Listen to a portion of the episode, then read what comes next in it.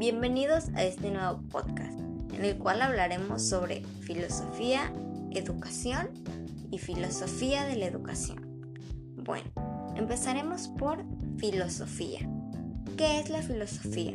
La filosofía significa amor a la sabiduría o al conocimiento. La filosofía se caracteriza por buscar el razonamiento de las cosas basados en la lógica y en la ciencia.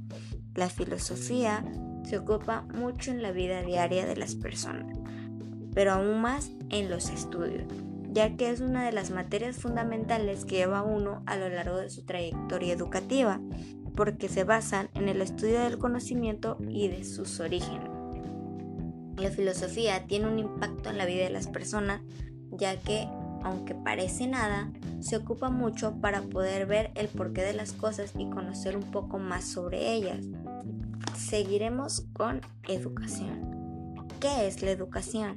La educación es un proceso mediante el cual las personas obtienen ciertos conocimientos esenciales para ponerlos en práctica en la vida cotidiana. Y la educación comienza desde la infancia, ya que a, como vamos creciendo vamos teniendo diferentes tipos de educaciones. Y esta perdura toda nuestra vida. La educación es de gran ayuda y de utilidad para mí, ya que a través de ella obtengo conocimientos sobre diversos temas y este se conoce mayormente o bueno, la palabra educación es mejor conocida por los estudios, ya que se hace referente a la educación o formación educativa que pueden tener a través de su vida.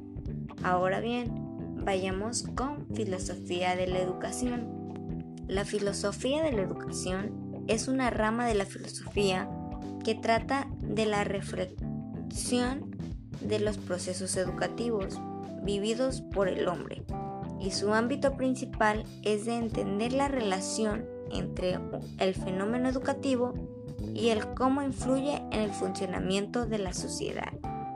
La filosofía de la educación en lo personal tiene gran utilidad al mostrar un poco sobre los procesos educativos y sobre su influencia ante la sociedad, y es muy conocida en, en las escuelas al mostrar un poco de sus procesos y formaciones que van llevando los alumnos a lo largo de cada a lo largo de cada término de un proceso, ya que si lo contamos en educación, vendría desde la infancia hasta la adultez que nosotros decidamos haber estudiado.